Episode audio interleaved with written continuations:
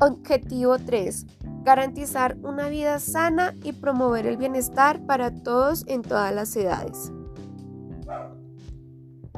Los Objetivos de Desarrollo Sostenible, también conocidos como Objetivos Mundiales, son un llamado universal a la adopción de medidas que buscan poner fin a 17 problemáticas y en cuyo tercer lugar hallamos garantizar una vida sana y promover el bienestar para todos en todas las edades.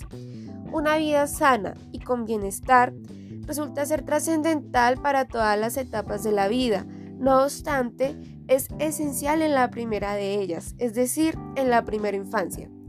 En la actualidad se presume de grandes avances en la salud de los niños y de las niñas, tales como la reducción de la mortalidad infantil y materna, Pese a todo, aún se deben solventar un gran número de problemas de salud, tanto constante como los que son emergentes. La salud en la primera infancia empieza en el vientre materno. Por ello, no se puede observar que la tasa de mortalidad materna en las regiones en desarrollo es todavía 14 veces mayor que en las regiones desarrolladas, o que a corte del año 2012 se registraba que un 17% de las mujeres no reciben atención prenatal a nivel mundial.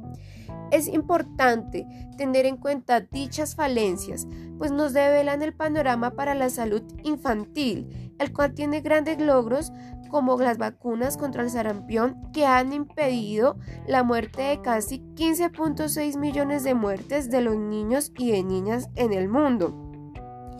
Entre algunas de estas dificultades que debemos tener en cuenta, se pueden encontrar que los niños que nacen pobres tienen casi el doble de probabilidades de morir antes de los 5 años, a diferencia de los niños que nacen en familias ricas, o que los hijos de madres que han recibido educación, incluso del nivel de educación primaria,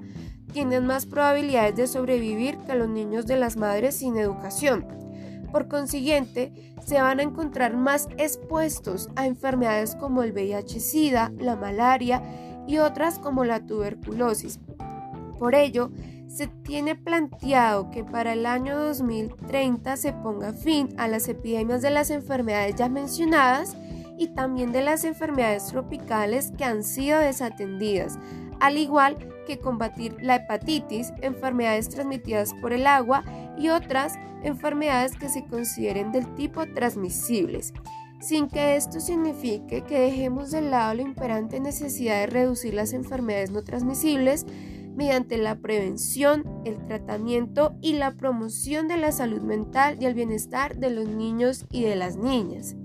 Todos estos objetivos pueden ser alcanzados por medio de medidas que permitan una financiación más eficiente de los sistemas sanitarios, un saneamiento en higiene y un mayor acceso al personal médico, que permitirán avances significativos a la hora de ayudar a salvar las vidas de millones de niños y niñas a nivel mundial.